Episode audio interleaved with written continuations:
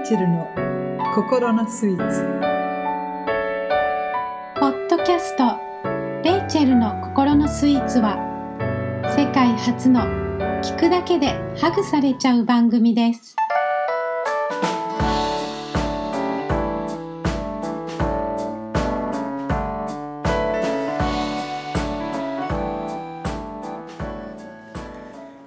こんにちは。インタビュアーの森本ですレイチェルの心のスイーツ。今回はリスナーさんからの質問にお答えします。レイチェルさんよろしくお願いします。はい。はい、えー今日はですねちょっと変わった質問なんですけども、えー先日ヒーラーさんに会う人にあヒーラーさんにヒーラーさんという人に会いました。私に手を当ててヒーリングをしてくれましたが効果が分かりませんでした人気のある職業のようですがこういった人をどう捉えますか？という質問です。あのアメリカにもいます、はい。であのほとんど私が経験している限りでははい。嘘が多いです、嘘が多い。うん、はい。でそれはなぜ私がそう見るかっていうとん。ヒーリングっていうのってうん。いろんな意味合いがあるんですよあの人をいたわることがすっごくうまい人もヒーリングですよね、それから手手を通してん。マッサージするだけでもう心までこうあの癒されていく人って、はい。私エステティックの業界にずっといましたから、ええはい。あのいるんですよ。うんうんうん。ヒーリングっていうのってその人の心から流れ出るものが一つの部類だと思うんですよ。はいはい。私もいろんなエステティシャン雇ってきました、うん。で技術がすごい上手いんだけど、うんうんうん。何も伝わってこない人って結構いるんです。で逆に意外と心に傷を負った人でそれを乗り越えてきた人が触ってくれる時には技術のレベルじゃないものすごいヒーリングが伝わってくる時ってあるんです。でそれはその人が通ってきた苦しいところやうん。人生のさまざまなものから来るうん。いたわりの心だったりすると思うんです。そういうヒーリングもあると思うんですね、はい。それから神様から来るヒーリング、うん。これはね面白いもので私実際自分の経験しかね伝えることできないんですけどあの子供の時から聞いてはいたの。こういうヒーラーさんとかどうのこうのって。ね私は16年の手前ぐらいの時にハワイだったんですけど、はい。そういう女性のうん。ヒーラーさんが大きな集会ではい。出会ったんですよ。ええええ。でみんなが並んでこう祈ってもらってるんですけど見てて私すっごくねあのロジックの方に引っかかるタイプで、見てて神様を感じなかったんですよ。うんだからだからって彼女が神様を愛してないとかそういうことを言ってるんじゃないんです。うんでも神様のパワーを感じなかったんですね見てて。でもうちのお母さんが「いけいけいけいけ」言うわけですよ、はいこっち体がちょっとその時弱ってましたし、結核が治りかけの時だったので。はいいけいけ言われててで仕方ないにうちの母が押すとやる言うこと聞くしかなかったんで、並んだんですけどこうみんな倒れてくんですよ前にいる人たち。えええで私ねあかん性格悪いんですごくこう「うんあ今の押されたな」とかね。でも神様とずっと喋ってたの並びながら。えはい。であなたが癒すっていうのは知ってます。うん。でそれは100%信じてます。うん。疑いもないです。ただこれがそうなのかはちょっと神様わかんない。でもどうせ癒すの彼女じゃないからあなただから。うん。よかったら触れてください。うんうんで彼女の前にやっと自分の番になった時にん。必死になってこう祈るんですよね。で私あのダメ性格本当に悪いんで あの倒れるの向こうはもう期待してるわけですよ、でやっぱり羽目を押してくる感じがあるんですよ、え。で私は途中で「ああまあこれ以上立ててもしゃあないわ」ってわざと倒れてやったの。1年後にその人にまたお会いした時にはい覚えてたんですよ彼え女。なかなか倒れないやつだったからこそ覚えてたんですよ。それで向こうは神様のあれで倒れたと思ってるわけですよ。はいはい言いませんでした私 あの悪気ないと思うんです、うん彼女は彼女で本当に神様が彼女を通して人を癒すのを経験してると思うんです、はい。うん。だけど神様が何回かそうしてくれてるからで毎回するしなきゃ困るっていうふうになってはいけないんですよ、彼女の力じゃないんだから。うん。だから神様からヒーリングをいただいてそれをあの、まあ、う器っていうんでしょうか、になるケースもあります。また私一つとてもたまたま体がずっと悪い人でいながらも面白い経験をしてるんですよ。えもう今から言うと17年18年前ぐらいになるんですけど、私12歳から目が悪かったんですね。で0.07で両目全く同じで左も右もコンタクトはもう入れ替えができる。レフトもライトもない状態だったんですね。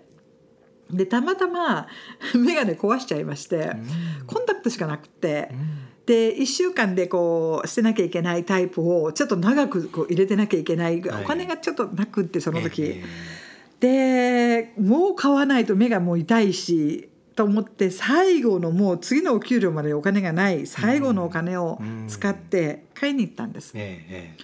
その日の夜私ワンルームマンションに住んでましてうんロフトで寝てたんですよその時。うん。で急にぐっすり私一回寝ちゃうと本当にガーッと寝ちゃう人でえ夜中に自分の名前を呼ばれてる。で最初夢だと思ったの。うん。パッと目が覚めてえうんうん「え何なのこれ」って「あ夢見たんだ」うん。と思ってまた寝ようとしたの。はい。寝つく前にまた自分の名前が聞こえた。のでも誰もいないんですよ、ワンルームマンションで誰かいたら分かるわけじゃないですか、うん。でも怖いですよ一瞬。はい。だって聞こえる感じだったので私としては、うん。で3回目で「神様?」って聞いたの。はい。で返事ないんですよ。うん。でも急に「目を癒すからコンタクトしてなさい」これね思いできたっていう感じなんですけど、ええ。ーちょっと待って神様私今日買ったんだけどえうん。3ヶ月分今日買ったんだけど、うん。私もうお金ないの。眼鏡壊したの。うん。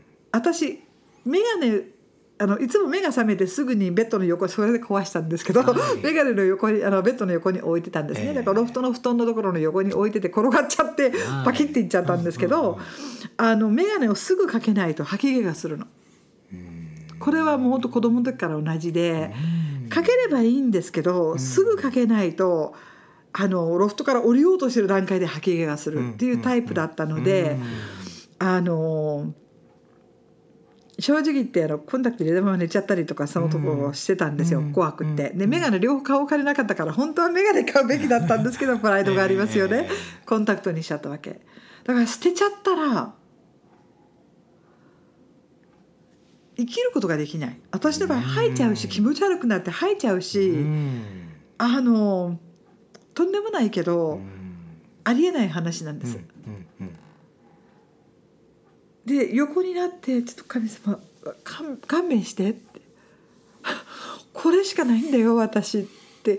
うん。会話してんのよね。はい。でも何にも返事来ないの。だから従うか従わないかですよねこういう時、うんでも私自分の中ではこれ神様の声だったっていうのすごく強かったの。で「神様ごめん私ちょっとこういうの初経験だから、うん。あの捨てるのはいいよ捨てろって言うんなら捨てるけど、うん先に見えるようにしてくんない？うん。で目つぶったままあの開けると本当に絶対うにん吐くわけですよ。だから、はいあのあの日私確かに目が痛くなってたんで古く,、うん。古くなってたんでうん。コンタクト外してあったんですよ、はい。だから目つぶったまま降りてこうかあのはしごなのでそれで降りてきて、はい。で部屋の反対側に、うん。あの孫のあのあいうえよとか1から100の表が貼ってあったんですよ。はいでしょっちゅう遊びに来るじゃない。うんでそこで私いつも一緒にべあの、はやってたもんですから、で神様今から電気つけるからあの見えないんですよ。表があるのも見えないぐらいなんですよ、うん0.07言うと。うんで神様あのあれが見えるようにしてくださいって言ったの。でもう心臓ももうすごいドキドキしてるのね私は。あでライトスイッチに手出しーてうん「神様行きますよ。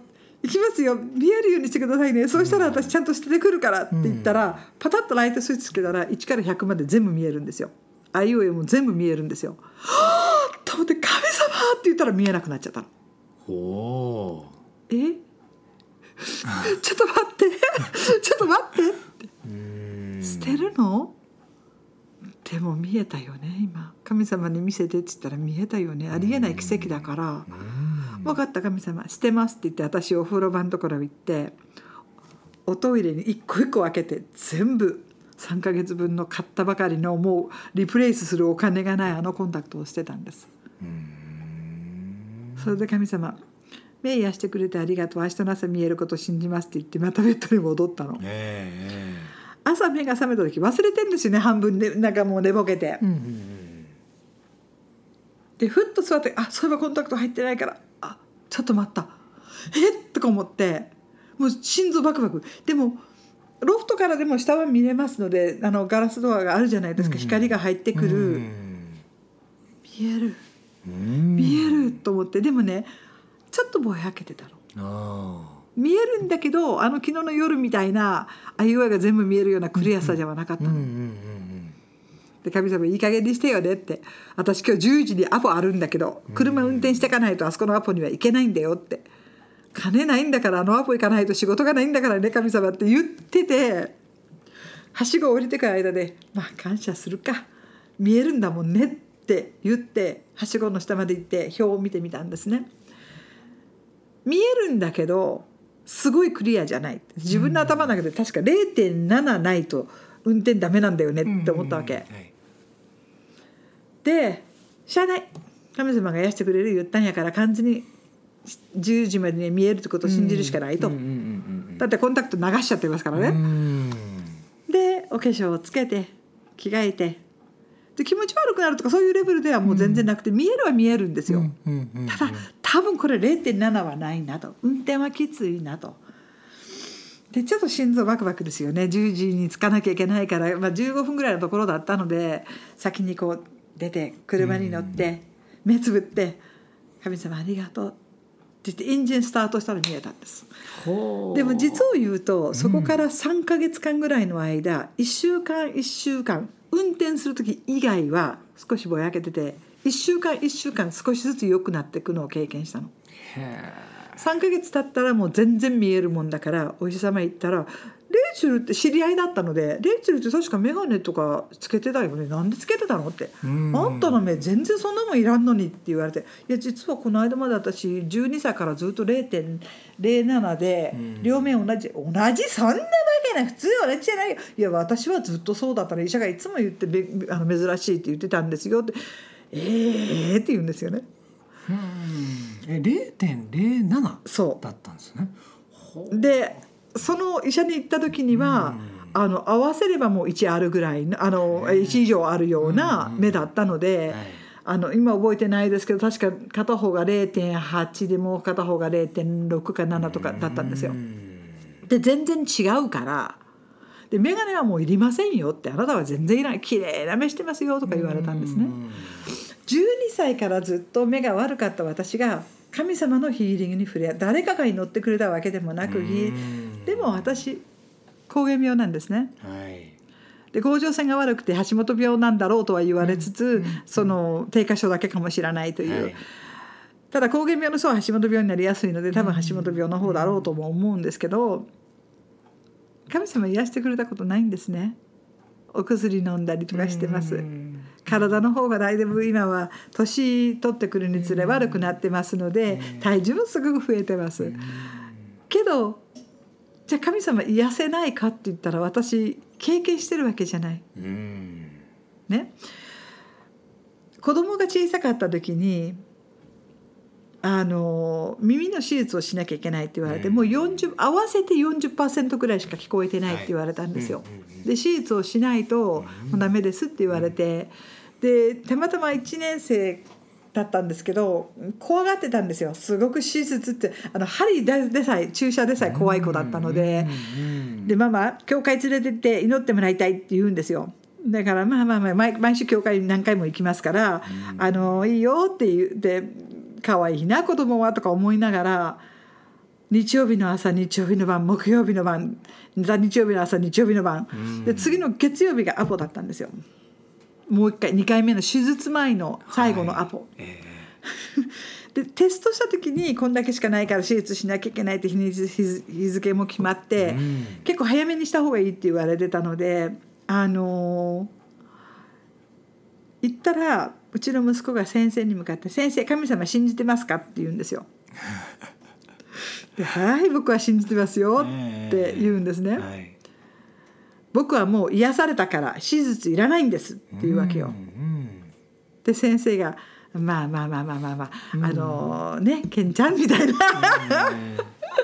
アメリカだったんですけどあの彼は「テストもう一回してください」って言うんですよ。で先生が「いやテストはねお金かかるし、もうあの1回で十分だから、先生神様信じてるって言ったよね」って言うんですよね。で先生、まあ、クリスチャンの先生だから、まあ、子供の信仰じゃないですかこういうのって。ノーって言えないんですよね。で小さな部屋みたいな箱に入るんですよ。でそこでこうそのちっちゃなもう箱の中に入って音のあれでテストするんですけど100%ヒーリングがあの両方の耳が聞こえたんですよ。はで彼は口が喋りがちょっとおかしくなってるぐらいに聞こえてない子だったんですうんね。だからなんかちょっと話しててもこう時々分かりにくい。そういうので分かったもんですから聞こえてないっていうのがそういうのも全部なくなっちゃって。はあまあ本当にミラクルですよね。そうなんです。でもこの子の場合はうん。この子が祈ってもらいたいってヒーラーの賜物を持ってる人たちの前に行って日曜日の朝日曜日の晩木曜日の晩また日曜日の朝日曜日の晩5回。うん。もう自分から私の手を引っ張ってくんですよね。ええ行く行く行って。神様がそれに応えてくれた。うん。いろんな人がその中で祈るんですよ。毎回違うから。これは神様の力なんですね、ヒーラーの手っていうのは賜物をもらっているわけであってヒーラーの、ヒーリングの種類はあるとしても、そういうタイプの癒しは私は神から来るものだと思ってます、うん。うん。人間っていう器を通すことが多いですけど私の時みたいに夜中に起こされて神様が勝手に癒してくれたっていう経験もあります、うん。うん。でもじゃあ毎回そうかってそうじゃないし神様が私が膠原病っていう病気を通して、まあ、ずっとなんだかんだって子供の時に結核になった時からあんまり強い方じゃないんですようね。んでも痛みとか過労とか脳がはっきりしなくなったりとか、うんそういう苦労を通して学んでるものって宝なんですよね。うんうん嫌だよ。やってるのには変わらない。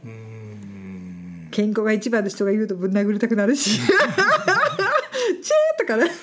ですけど感謝もあるんです。ヒーラーって自分のことを威張ってる人は私は嘘に近いっていうのは自分から来てると思ってるんだったら大違いだよっていう私の思いがあるからです。その人がそういうギフティングをもらってるかもしれない。神様はその人を通して動くこともあるっていうのは経験でわかります。うん。うん。うんでもそれを商売にしてるっていう段階で私はうーんと思ってしまうところは教会の業界であろうがそうじゃなかろうがはい。私は思う、でも多分その人は例えば私のカイロの先生、うん。あのそういう人なんですよ。う。ん。ものすごいヒーリングのあの器なんです。はい。彼の場合それを仕事にでもそれはプライドでうんぬんじゃなく勉強をして技術的なでも持っている賜物がそういう系です。うん私自分がそうだってあの言われたこともあるんですけどヒーラーの手っていうのは神様から頂いてるものだと思ってます。うちの母も持ってました、うん。いろんな部類があります。そうですね。うん。それが私の答えかな。はい。参考になりましたでしょうか。レイチェルさんありがとうございました。はい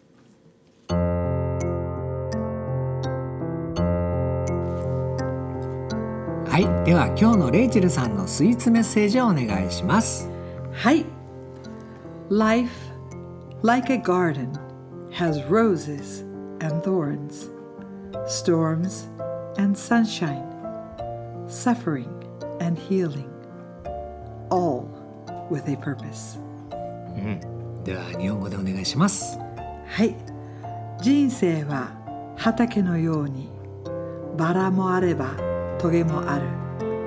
嵐があれば太陽もある。苦しみもあれば癒しもある。すべてに目的がある。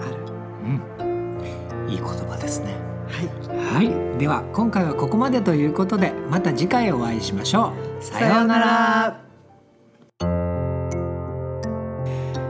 はい。リスナーの方へ、えーレイチェルさんへの質問を募集中です。えースキンケアのこと、えー人生のお悩みなどあの何でも構いませんのでぜひ、えーお送りいただければと思います。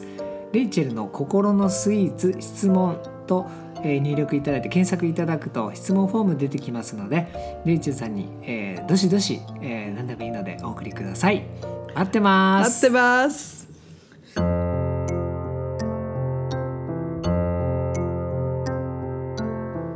ポッドキャストはいかがでしたか？番組ではレイチェルへの質問やお便りをお待ちしております。レイチェルの心のスイーツのサイトからお気軽にお申し込みください。URL は http コロンスラッシュスラッシュ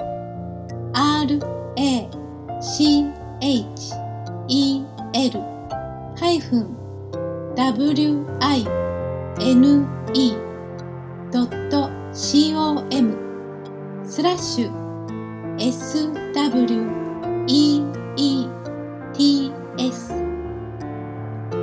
http コロンスラッシュスラッシュレイチェル -wine.com スラッシュスイーツですそれではまたお耳にかかりましょう See you next time! は真の美しさは心からを理念に輝くあなたを応援する株式会社ウィンフィールドライフリサーチの提供でお送りしました。